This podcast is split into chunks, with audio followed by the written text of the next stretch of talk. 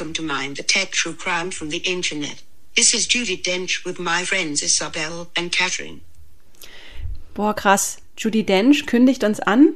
Ja, die ist echt ein Fan, ne? Super. Also ich wusste ja immer, wir haben sehr exklusive Fans, aber so exklusiv hätte ich jetzt nicht gedacht. Ja. Wow. Die echte Judy Dench? Nein. Was? Leider nicht. Das ist nicht die echte? Nein. Wer war das denn dann? Das war mein Handy. Okay. Mit einer App. Einer Ah. Deepfake-App. Deepfake. Mhm. Stimmt ja, ist ja unser heutiges Thema. Ja. Aber vorab müssen wir einmal anstoßen, Isa. Stimmt. ja, es ist passiert, liebe HörerInnen. Wir haben einen Preis bekommen. Ja. Ja, beziehungsweise du hast einen Preis für unseren Podcast. Für mein bekommen. Lebenswerk. Genau, für dein Lebenswerk. Ja, tatsächlich. Ähm, ich habe den Fornet Media Award 2021 bekommen.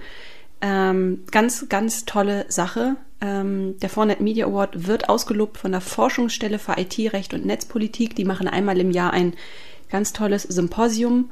Und im Zuge dieses Symposiums gibt es Preise, werden Preise ausgelobt. Äh, Marina Weißband, hallo, Ja, äh, wurde in der ne? gleichen Veranstaltung ähm, ja tatsächlich für ihr Lebenswerk so far, kann man sagen, ausgezeichnet.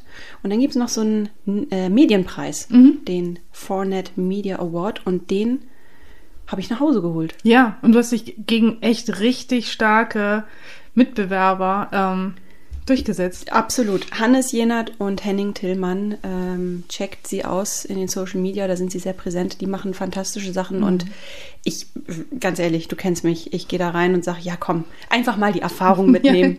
Ja, genau. Und dann, ja, unglaublich. Und das ist auf jeden Fall für uns, auch wenn da jetzt mein Name draufsteht, aber für uns wurde hier ganz klar Mind the Tech ausgezeichnet und das bedeutet, wir werden noch mehr Energie reinlegen Ja, aber Wahnsinn. noch geilere Themen, noch tiefere Recherchen und noch viel mehr Sidekick-Projekte. Die virtuelle Darknet-Reise ist nur der Anfang, Leute. Ja. Wir haben Ideen, wir müssen sie nur irgendwie ausformulieren. Genau. Aber es wird. Deshalb in diesem Sinne. Auf dem Und Podcast. schon bin ich nicht mehr traurig, dass es doch nicht die echte Judy Dench war. Ja. Es war nämlich streng genommen, du hast es eben gesagt, ein sogenannter Deepfake. Genau. Ja, Deepfake ist das Thema der heutigen Ausgabe. Jetzt haben wir so viel über den Preis gesprochen. Ich würde mal sagen, heute kippen wir das jetzt mal mit den Aufregern der Woche. Wir gehen direkt zum Thema. Und ähm, ja, Deepfake ist ein Thema, das mir persönlich ein wenig Angst macht. Es fasziniert mich zugleich aber auch.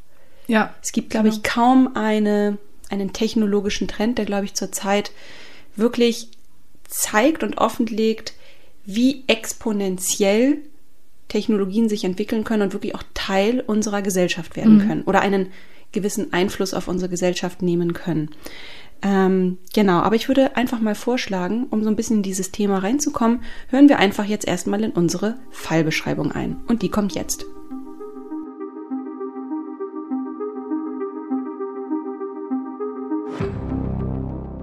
Wir alle kennen sie. Helikoptermütter. Diese überambitionierten Frauen, die ihre Kinder schon in jungen Jahren zu Leistungsträgern der Zukunft heranzüchten. Sie scheuen keinen Konflikt und sind jederzeit bereit, Lehrern und Trainern klarzumachen, dass sie das Talent ihrer Kinder verkennen.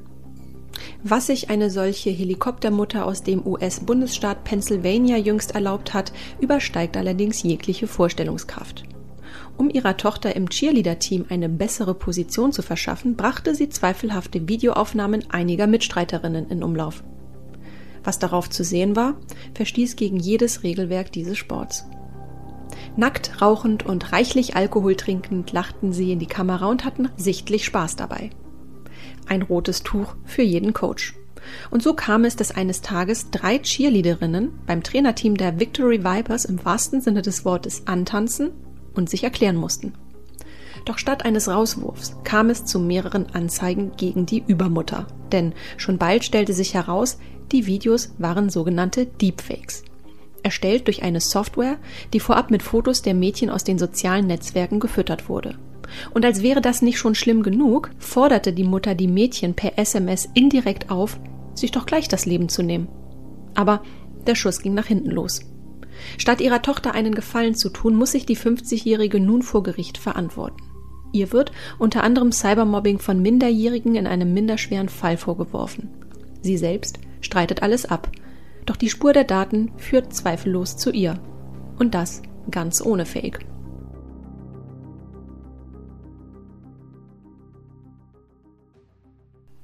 Sag mal, Katrin, ähm, hast du deine Informatikerinnenkünste schon einmal dafür genutzt, um deinen Töchtern einen gewissen Vorteil zu verschaffen? Ich meine, mir und den ZuhörerInnen kannst du es ja sagen. Wir sind doch hier unter uns. Ja, genau. Also äh, in diesem Maße, wie wir es in der Fallbeschreibung gehört haben, nicht. Ähm, also ich habe nicht mal bei den Informatik-Hausaufgaben geholfen. Na gut, ich habe so ein bisschen äh, hier und da mal was am Layout gemacht oder so ein bisschen bei den digitalen Hausaufgaben das hübsch gemacht. Aber ähm, eigentlich hatten meine Kinder eher Nachteile durch mhm. mein Fachwissen. Okay, erzähl mal. Also ich habe zum Beispiel ähm, auf dem Elternabend den anderen Eltern mal erzählt, was die Kiddies gerade. Oh, ja. rotes Tuch. Auf den, äh, die waren gerade so unterwegs auf so halblegalen Streaming-Seiten. Gut, das war, also Streaming an sich war gar nicht das, der, der Punkt, sondern die ganze Werbung da drumrum. Das war wirklich Hardcore-Porno-Werbung, die mhm. da ausgestrahlt wurde. Und ich fand das einfach nicht kindgerecht und wollte das mal den anderen Eltern als ähm, Gesprächsempfehlung mitgeben. Und ich, ich sehe gerade ganz viele Jugendzimmer mit einer Dartscheibe, auf dem ein Foto von dir. genau so. Das ist die Mutter, die uns alles versaut hat. ja. Aber ähm, rein theoretisch, würdest du es denn? Angenommen, äh, deine Töchter wären Cheerleaderinnen. Ja, nee, also, boah, ich, also mir, mir juckt natürlich in den Fingern, also deshalb haben wir ja auch am Anfang mit diesem Voice-Fake rumgespielt, aber ähm, bei so einer Sache wie, wie in dieser Fallbeschreibung, ich hätte Angst, entdeckt zu werden. Und es ist ja auch wieder rausgekommen, ne? Und auch wie beim Cybermobbing-Fall, den wir ja hatten, mhm. ähm, wo es im, im, Selbstmord endete, mhm äh, ich könnte mit diesen Konsequenzen nicht leben. Wenn man sich dieses Polizeifoto dieser besagten Mutter mhm. anguckt, dann denkt man aber auch, uh, scheiße, erwischt. Ja, genau. Ein Blick für die Götter. ähm, ja, ja, was in der Fallbeschreibung und jetzt auch in unserem ähm, Dialog so ein bisschen augenzwinkernd mhm. anklingt, ist in Wahrheit zu einer echten Bedrohung für den gesellschaftlichen Frieden geworden. Denn Deepfakes, das muss man leider sagen, erobern das Internet im Sturm und graben sich dadurch natürlich Stück für Stück ihren Weg in unser Bewusstsein. Die Folgen sind weitreichend. Eben haben mhm. wir es ja schon mal gehört, wohin es führen kann und laden zu Diskussionen auf verschiedensten Ebenen ein. Und ich denke, dieser Versuchung werden wir uns in dieser Podcast-Folge auch ein Stück weit hingeben müssen. Aber lass uns doch zunächst einmal ganz klassisch mit der Begriffsdefinition beginnen. Denn ich glaube, einige Leute werden heute zum allerersten Mal das Wort Deepfake gehört haben. Deshalb Deepfake, was meint das eigentlich? Nun, Deepfake ist eine Kombination aus den Begriffen Deep, abgeleitet von Deep Learning, und Fake wie Fake halt. Deepfake ist also das, was dabei herauskommt, wenn man moderne Technologie mit einer fragwürdigen Absicht verheiratet. Und wie der Begriff schon anklingen lässt, ist es kaum möglich, Deepfakes überhaupt irgendetwas Positives abzugewinnen. Und das liegt buchstäblich an den falschen Wahrheiten, die mittels der dahinterliegenden Technologie kreiert werden. Bilder, Ton oder Videomitschnitte, Deepfakes lassen uns in dem Glauben, dass das, was wir da sehen und oder hören, wirklich echt ist. Denn sie lassen in ihrer fast schon Perfektheit ja kaum mehr Raum für Zweifel. Ja, genau. Ähm, so wie das Video von dem US Ex-US-Präsidenten Barack oh, Obama. Oh, President. President. genau. Das äh, im Netz kursierte, indem er ganz fröhlich in die Kamera sagt, Donald Trump is a total and complete dipshit. Ein Satz, den er so nicht gesagt hat und ein Satz, der ihm mittels Deep Learning Technologie in den Mund gelegt wurde. Ja. Vielleicht sollten wir jetzt nochmal, ähm, wo wir gerade schon beim Erklären sind, diese ganzen Begriffe auseinandersortieren, so als mhm. Wissensbonbon oh, für unsere Hörer. Das ist ja auch unser Bildungsauftrag, den wir uns ja selbst auferlegt haben. Und äh, ja, ich bin ganz gespannt. Ich weiß ja, es ist komplex. Ja. Aber wenn jemand es schafft, diese Komplexität so ein bisschen aufzudröseln, dann bist du es go for it. Ja, das war tatsächlich schwer und ich habe mich auch äh, also die ganze Woche damit beschäftigt. Wie erkläre ich das denn? Wie erkläre ich das? Oh wie erkläre ich das unseren Hörern? Aber ich würde mal sagen, wir fangen mal ganz oben an ähm, und kümmern uns um den Oberbegriff, nämlich künstliche Intelligenz. Das ist ähm, ein überhaupt nicht wirklich klar definierter Begriff, denn schon alleine Intelligenz ist nicht wirklich definiert. Darf ich hier mal ganz kurz von der Seite mhm. reingrätschen mit der Blutgrätsche? Ich habe ja auch gelernt, gerade durch meinen neuen Job, ähm, und ich habe es mir auch wirklich angewöhnt, hier auch gar nicht mehr von einer Technologie zu sprechen. Es ist ja vielmehr eine Ideologie. Ja, genau, genau. genau weil KI, gut. es gibt ja nicht diese eine KI auf Knopfdruck. Ja. Es ist äh, so ein Zusammenspiel von verschiedenen Dingen, aber ich wollte dich nicht unterbrechen, bitte. Für, nee, aber fahr weiter.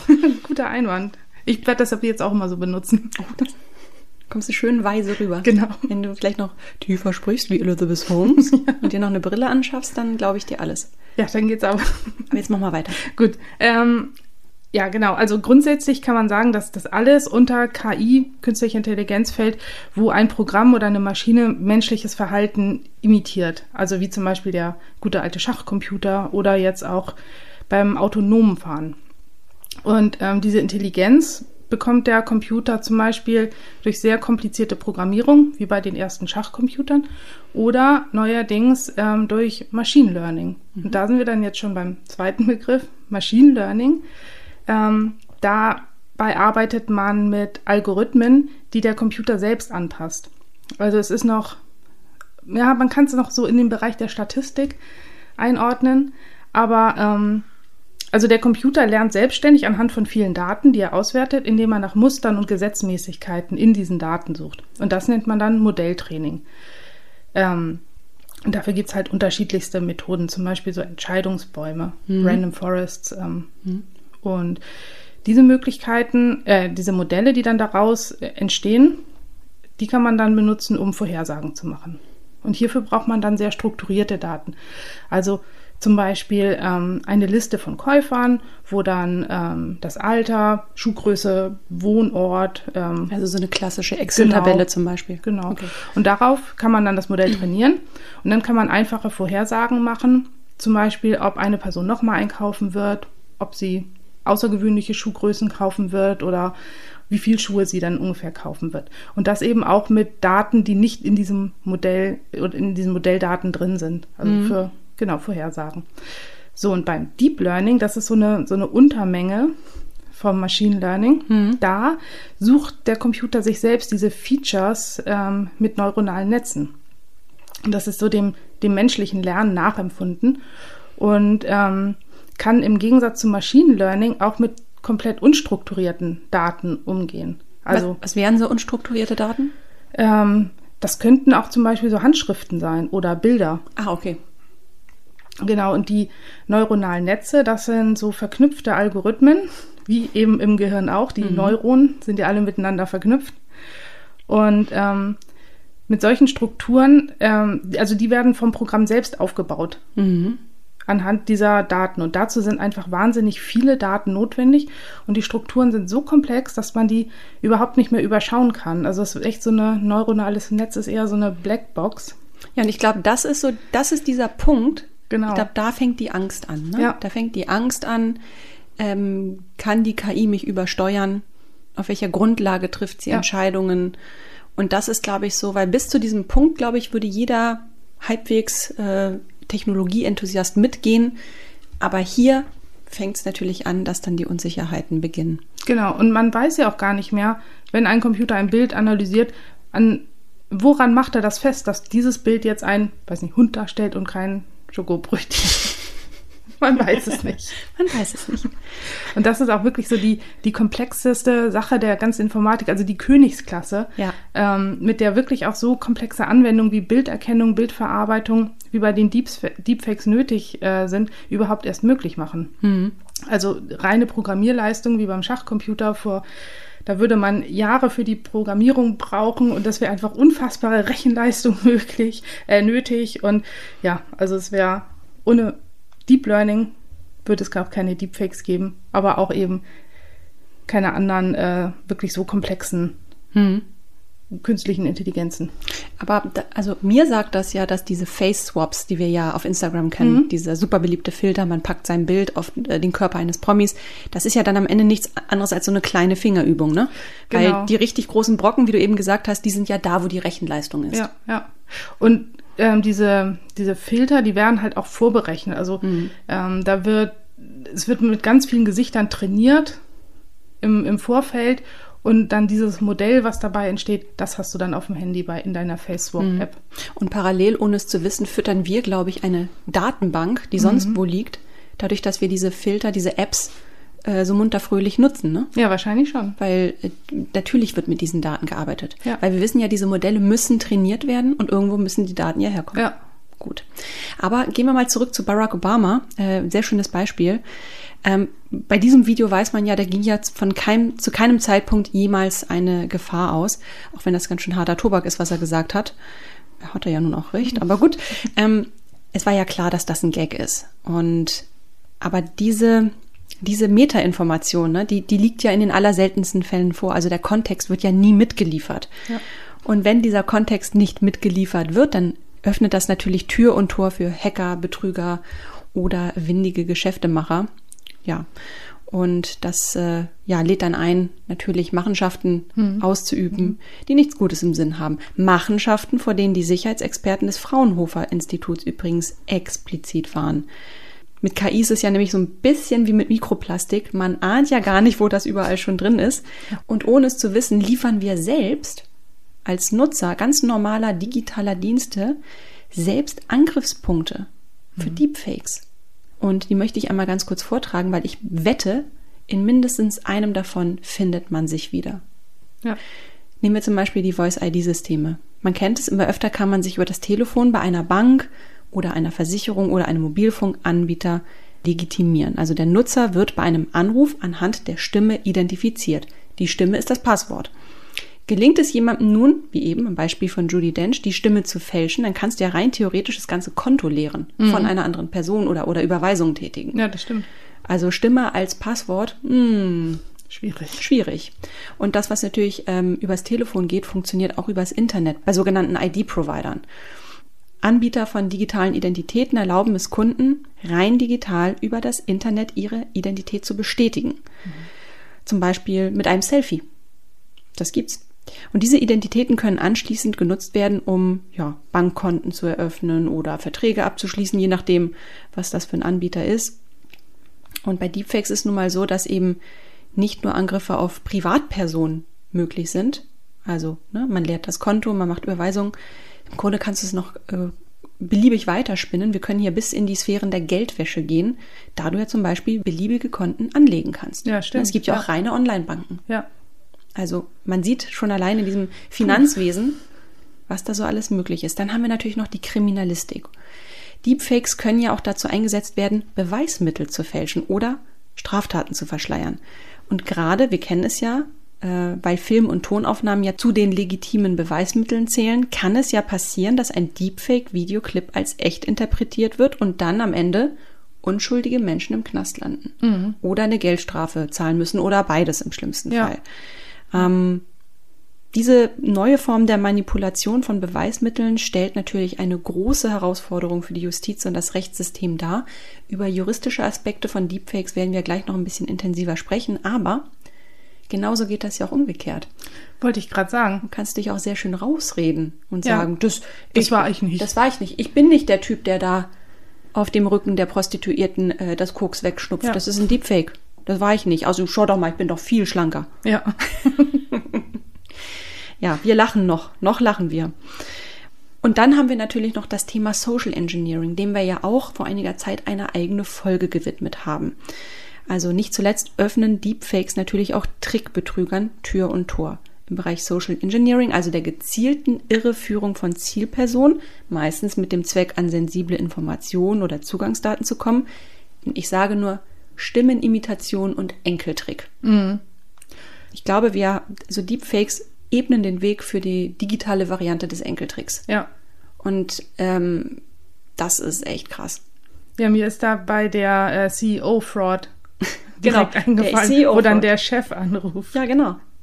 Ja, aber das ist alles eine Gefahr. Aber es ist wirklich nur wieder die Spitze des Eisbergs. Denn das Gros findet wieder unter der Wasseroberfläche statt. Jetzt halte ich fest, Isa. Okay. 95 Prozent aller Deepfakes, so Schätzung von Experten, spielen sich in einem ganz anderen Bereich ab.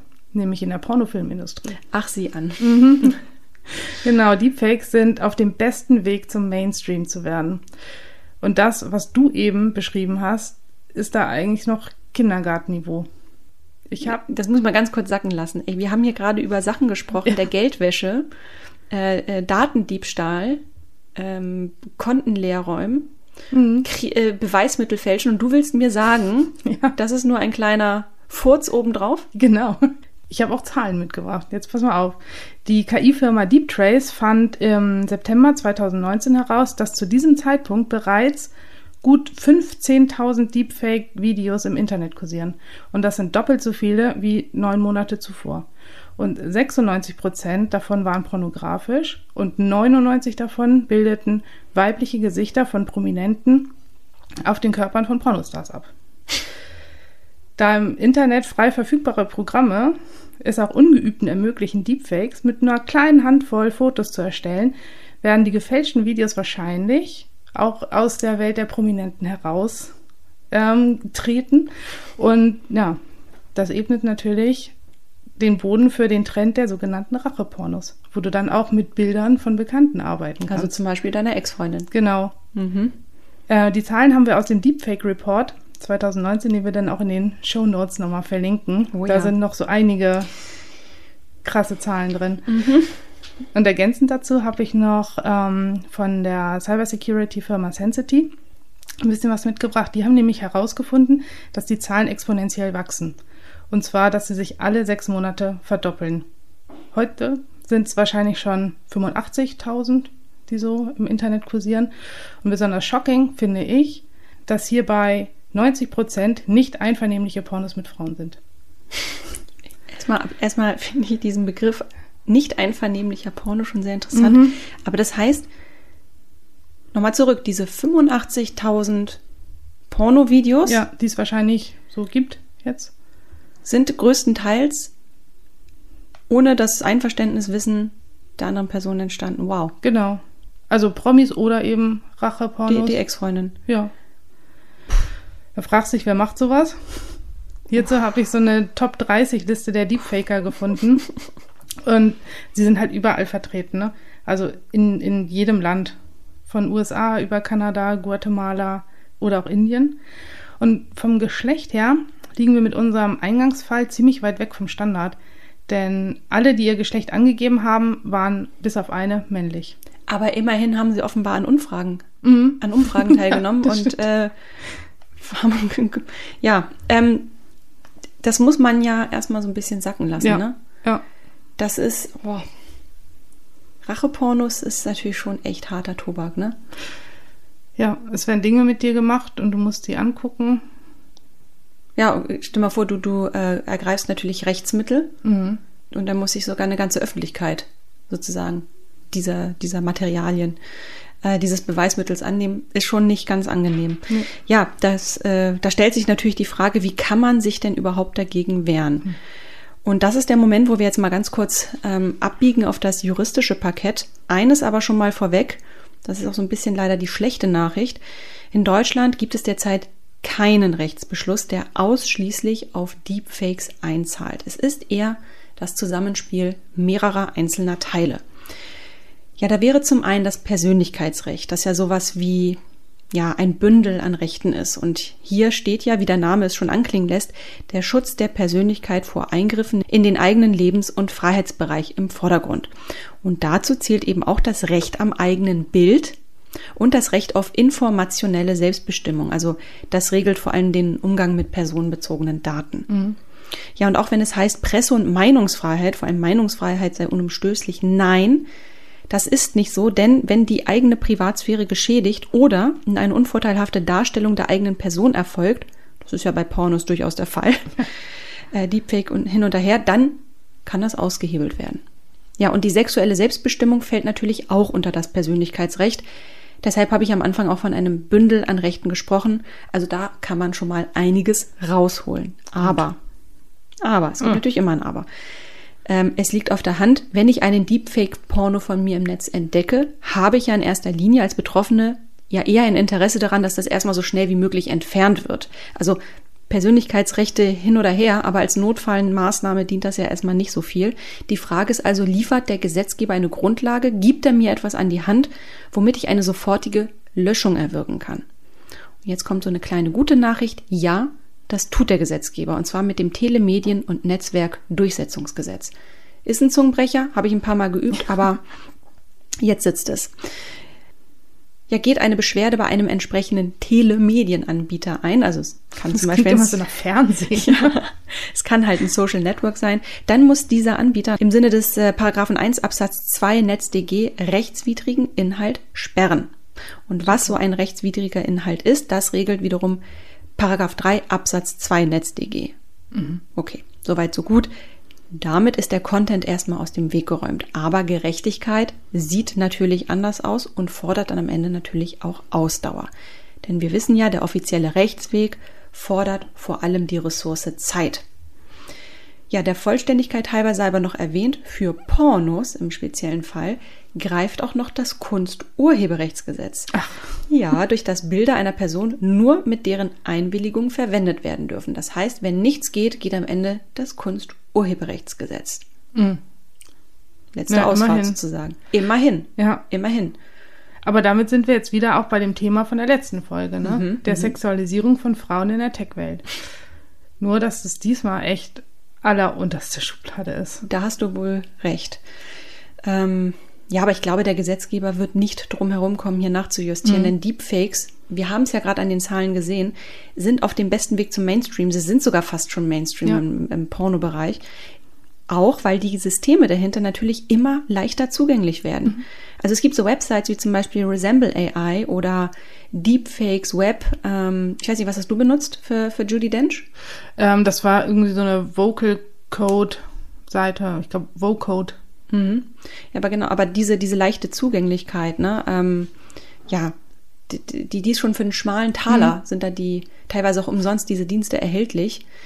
Das ist natürlich eine, ja, das befeuert natürlich diesen Mainstream. Und nicht zu vergessen natürlich in diesem Kontext auch die vielen Open Source Quellen, jetzt mal für die echten High-Class-Manipulationen. Ja. Ähm, und deshalb legen Experten ja auch sehr, sehr viel Hoffnung in das sogenannte Gesetz über digitale Dienste der EU. Was es damit aber auf sich hat, das verlinken wir in den Shownotes, weil das würde jetzt den Rahmen wirklich ein bisschen sprengen. Und am Horizont noch eine andere gute Nachricht, so ein kleiner Lichtblick. Ähm, ja, just in diesem Moment dieser Tage kommt ja auch die Europäische Kommission zusammen, um schärfere Regeln für sogenannte hochriskante KI-Systeme festzulegen. Das richtet sich vor allem gegen Unternehmen, die verbotene oder verbotenerweise KI-Systeme anwenden oder gegen eben die festgesetzten Auflagen verstoßen. Und das tut dann richtig weh, weil dann könnte eine Geldstrafe von bis zu 20 Millionen Euro oder 4 Prozent des Umsatzes drohen. Boah, das finde ich richtig gut. Ja, aber es ist natürlich wieder sinnbildlich. Du musst mit dieser Keule erstmal kommen, mhm. damit irgendwas passiert. Ja. Kalifornien ist uns da, also der Staat Kalifornien ist uns da um einiges weiter. Der hat nämlich schon 2019, als das so anfing mit den Deepfakes, schon zwei Gesetze äh, äh, beschlossen. Und zwar zum einen erhalten Betroffene bessere Möglichkeiten, sich gegen Verwendung ihrer Gesichter in Pornos zu wehren. Und zum anderen wird auch die Verbreitung von politischen Deepfakes ausdrücklich verboten. Also, und wie ist das dann mit diesem politischen Deepfake wie im Fall Obama? Ja, politische Deepfakes, äh, gutes Stichwort. Äh, juristisch betrachtet ein ganz eigenes Thema für sich.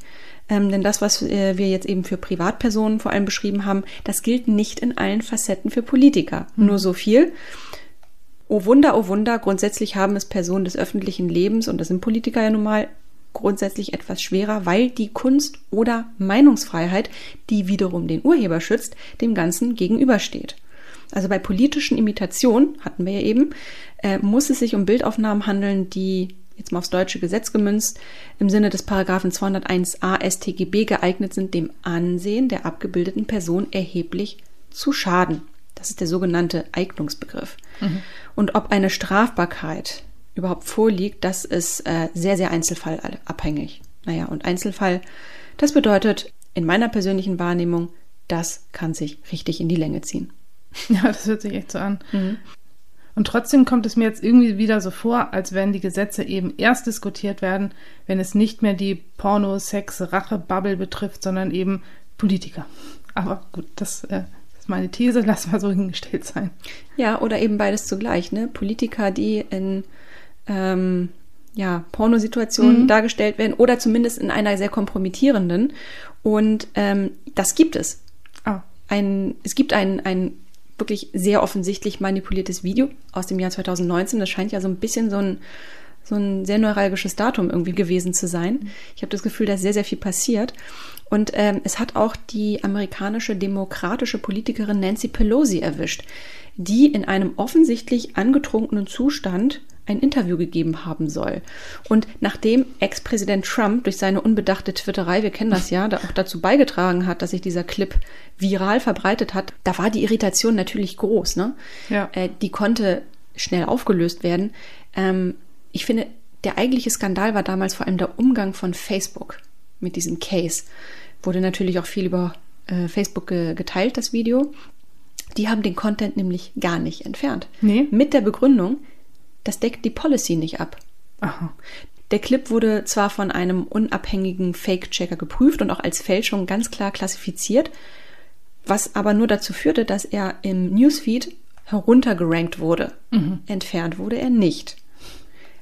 Ein Jahr später, also 2020, hat Facebook dann endlich nachjustiert. Die Fake-Clips werden nun entfernt, aber ausgenommen Satire und Imitation. Ja. Also Gut. überleg dir gut, ob du in diesen Zeiten Politiker werden willst. Ähm, Hm, Ich glaube eher nicht. das, äh, du hast es mit einem Feind zu tun. Ich glaube, das kann man gar nicht absehen, nee. wie groß dieser Feind eigentlich sein kann. Ja, aber gut, dass jetzt so langsam die Gesetze ähm, Ja, es an den tut sich Start was, kommen. es tut sich was. Mhm. Und gut, dass aber auch Druck kommt. Ähm, zum Beispiel von Frauen aus England. Da haben vier Frauen eine Kampagne gestartet, die heißt My Image, My Choice. Und die Geschichte dahinter ist echt krass. Ähm, die vier wurden nämlich von ihren Ex-Partnern geleakt und fanden sich dann plötzlich als Pornofilmdarstellerin auf entsprechenden Portalen wieder. Fällt euch eigentlich nichts Besseres ein, ihr Nee. Männer? Echt? Aber der Hammer kommt jetzt noch, nämlich ähm, als sie das zur Anzeige bringen wollten, wurde der Fall von den Beamten total runtergespielt. Und die Gesetzeslage in England und Wales ist auch noch extrem veraltet und sie hatten überhaupt keine Chance, gegen die Täter vorzugehen. Es gibt keine juristische Grundlage für Deepfake oder auch nur Bilder in Dessous. Und das fängt auch schon beim Teilen von Bildern an. Es gibt Fälle, in denen die Täter ähm, zu, weiß nicht, Ur äh, Unterhaltungszwecken oder aus Profitgründen oder Nötigungen gehandelt haben, die gingen alle zu ihren Gunsten aus. Also du musstest nur sagen, ach, ich habe das halt nur aus Spaß gemacht, das war ja nichts, war nicht ernst. Und schon bist du locker aus der Sache rausgekommen und ähm, eine Anklage musstest du nicht befürchten. Das ist ja schlimmer als diese veraltete Facebook-Policy. Ja, ja, Wahnsinn, ne? Und deshalb fordern jetzt die Frauen vom Gesetzgeber, dass bildbasierter sexueller Missbrauch als Sexualdelikt anerkannt wird. Ist ja auch total logisch. Ja, willkommen im 21. Jahrhundert. Genau. Und das schließt aber auch schon Drohung und Verbreitung von Fake-Medien ein, denn da fängt es ja natürlich schon an. Und auch, ähm, dass die BeschwerdeführerInnen anonym bleiben können und die Prozesskostenhilfe und Rechtsberatung gewährleistet wird. Damit man sich halt auch traut, damit ähm, zur Anzeige zu gehen. Aber, äh, und zuletzt noch, das ähm, Motiv der Täter soll eine untergeordnete Rolle spielen. Denn das ist ja oft so eine Hintertür. Ja, getreu dem Motto, ich war betrunken. Ja. Und kann wusste nicht, was ich erinnern. tat. Genau. Und Stand März hat diese Petition jetzt schon 45.000 Unterschriften. Krass. Richtig gut. Erst geliebt, dann geleakt. Ja, genau. Super Wenn es, wenn es nicht so schlimm wäre, ja. Dann wäre es ja echt, also man muss wirklich aufpassen, ne? Also wir wollen es auch wirklich nicht durch den Kakao ziehen. Ich glaube, das hilft uns einfach nur, das irgendwie auch so ein bisschen zu, zu verarbeiten. Ja. Weil es kann jeden treffen. Auf jeden Fall. Jeden. Weil diese, diese Modelle, diese, diese, diese Algorithmen, die brauchen auch gar nicht mehr für so ein, angenommen für so ein Bild, brauchst du ja nicht den immensen Datensatz. Es Nee. reicht auch ein Bild. Ja. Ich glaube, bei Tonproben reichen auch teilweise schon nur noch ein paar Sekunden Tonmaterial. Ja, vier, fünf Sekunden reichen. Es ist der Wahnsinn. Ja. Ja, und wie so oft irgendwie immer, das ist wie so ein Cameo-Auftritt, ne? Mhm. Reddit hat in unseren Podcast-Folgen immer seinen Cameo-Auftritt, denn auch Reddit spielt wieder in diesem Fall eine ganz entscheidende Rolle. Ähm, denn bei Reddit, ausgerechnet dort, tauchten 2018 in den entsprechenden Subforen, wir wissen ja, wie das, wie die Seite organisiert äh, ist, da tauchten tatsächlich die ersten Deepfake-Pornofilme auf. Ähm, Reddit hat reagiert, sofort gesperrt, aber wir kennen es ja, der Inhalt wandert ja dann einfach nur weiter. Und inzwischen ist es so, dass sogar viele Hollywood-Promis, auch das haben wir schon mal thematisiert, es echt aufgegeben haben, sich rechtlich äh, gegen die Verbreitung von Deepfake-Pornos mit ihrem Konterfei äh, zu wehren. Es lohnt sich schlichtweg nicht. Mhm. Ne? Also es fängt bei Reddit an, ein Inhalt wird gesperrt, er wandert weiter. Und ich glaube, mit jeder Beschwerde, die du als Promi einlegst gegen ein Porno, äh, kommen, wird einer gesperrt und drei neue kommen direkt wieder raus. Ja. Das befeuert es irgendwie. Ne? Ja, total. Aber es, ich muss echt mal sagen, mich nervt dieses Thema so richtig. Ähm, das Deepfake, das ist, ist ja einfach nur nervig, ne? Also diese super coole Technologie dahinter. Ich habe ja am Anfang so schön geschwärmt von künstlicher Intelligenz und so weiter. Mhm. Und das wird irgendwann immer wieder missbraucht und ähm, ja, das ist auch, glaube ich, genau das richtige Wort in diesem Kontext. Ja, Missbrauch. Ja. Die Technologie ähm, wird missbraucht, ja nicht nur die Frauen, sondern auch die Technologie. Und es ist halt egal, ob du Streaming, Bildbearbeitung oder in diesem Fall KI, früher oder später wird es halt für Sex missbraucht oder Pornos. Mhm. Wie mit ja. Streaming, ne? Genau. Das ist wie mit dem Streaming. Ja. Mhm.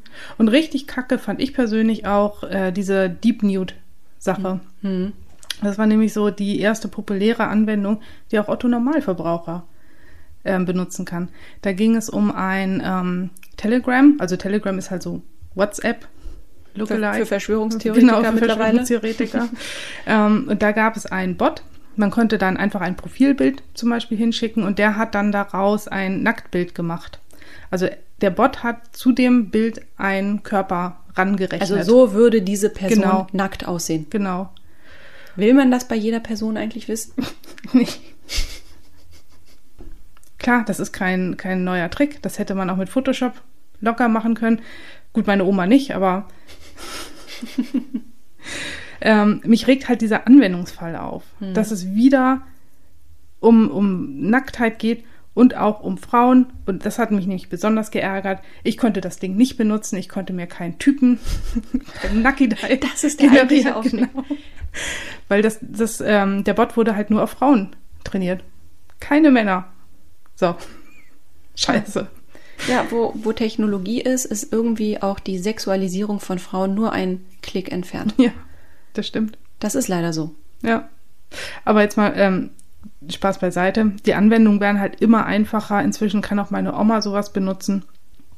Und ähm, man braucht weder komplizierte Programme, weder Rechenleistung. So ein Telegram-Account hat in diesem Fall ausgereicht. Ja, aber da frage ich mich natürlich, wir haben es immer mit diesem Thema zu tun, dass die Menschen auch Vertrauen in die Medien verlieren. Ähm, und da frage ich mich natürlich, wenn Pornos so täuschend echt gefaked werden können, warum soll ich denn glauben, was mir die 20 Uhr Nachrichten zeigen?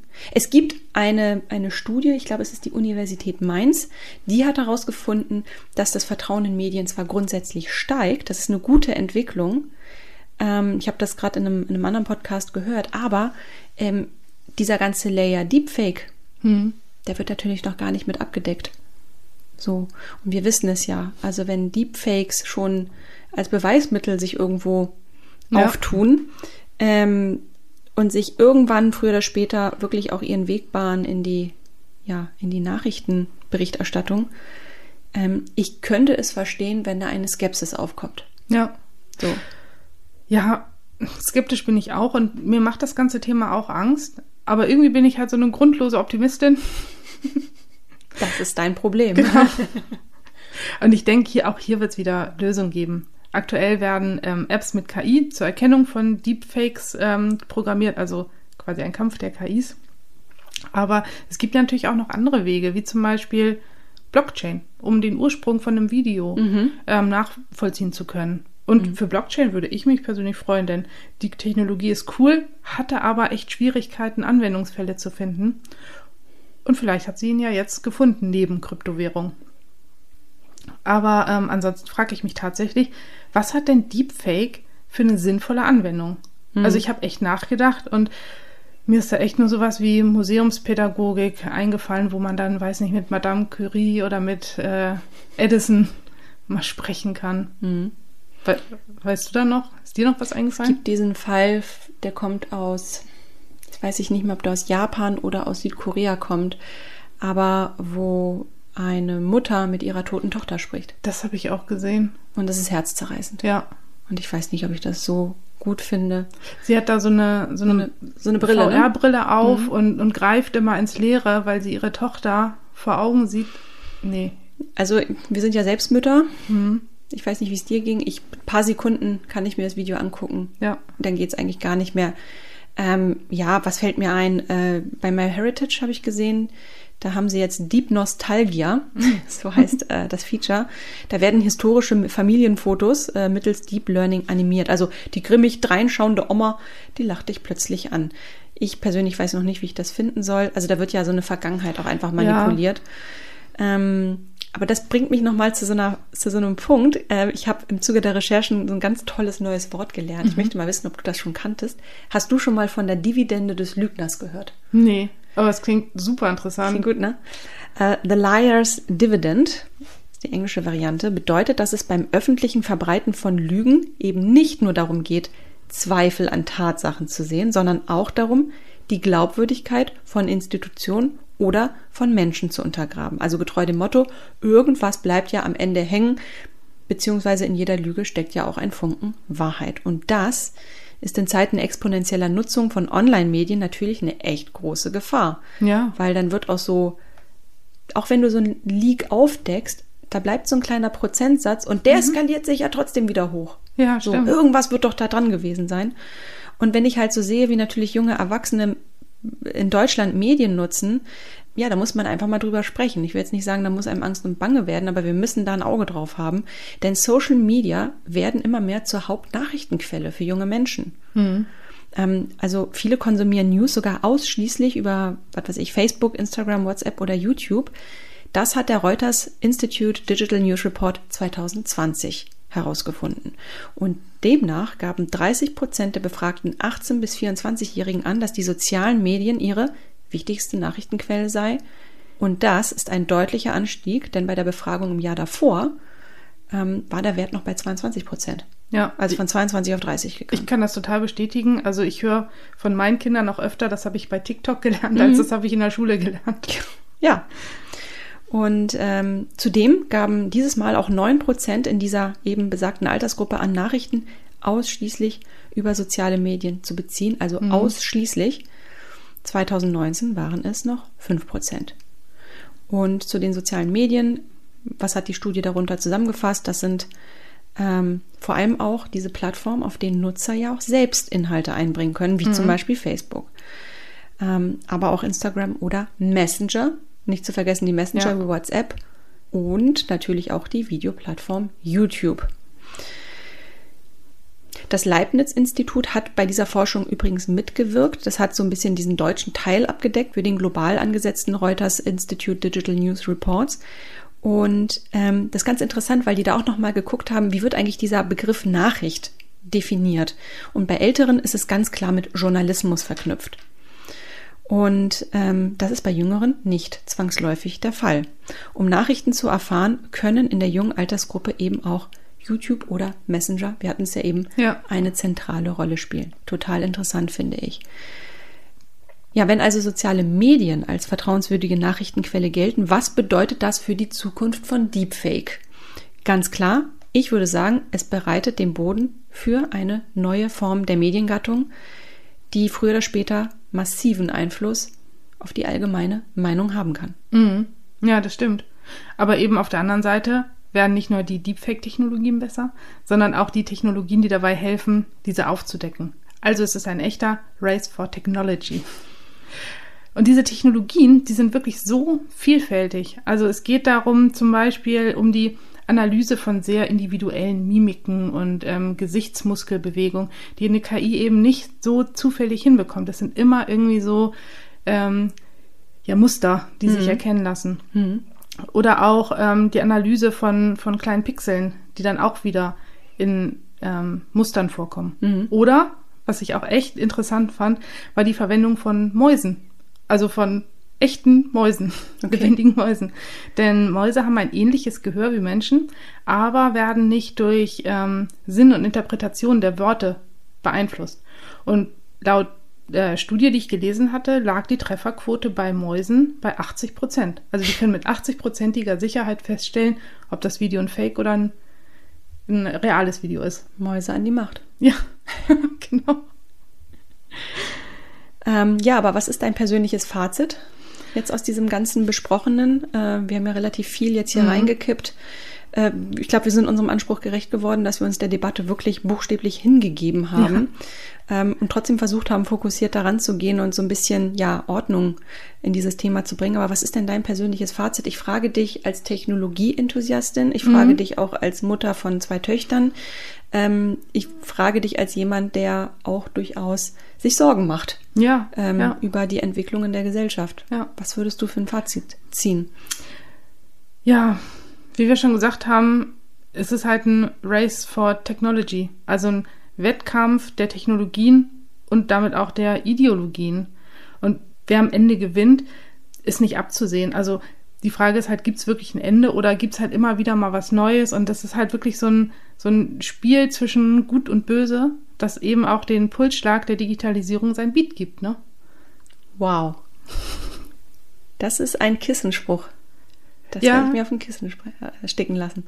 Wenn ich DJ werde, nehme ich das als äh, deinen ersten Albumtitel. Ersten Albumtitel. Ja, an dieser Stelle würde ich sagen, wir beenden das Thema. Mhm. Ähm, vielen Dank, dass ihr eingeschaltet habt, mal wieder, liebe HörerInnen. Ähm, wir können nur sagen, ob acht, äh, wenn ihr ein Video seht, das euch irgendwie schräg vorkommt. Ähm, es könnte ein Deepfake sein. Und äh, ja, wenn ihr unsicher seid, kontaktiert uns. Wir checken es für euch. Ja, sehr Bis gerne. dahin, viel Gesundheit, macht es gut und wir hören uns beim nächsten Mal. Bis dann.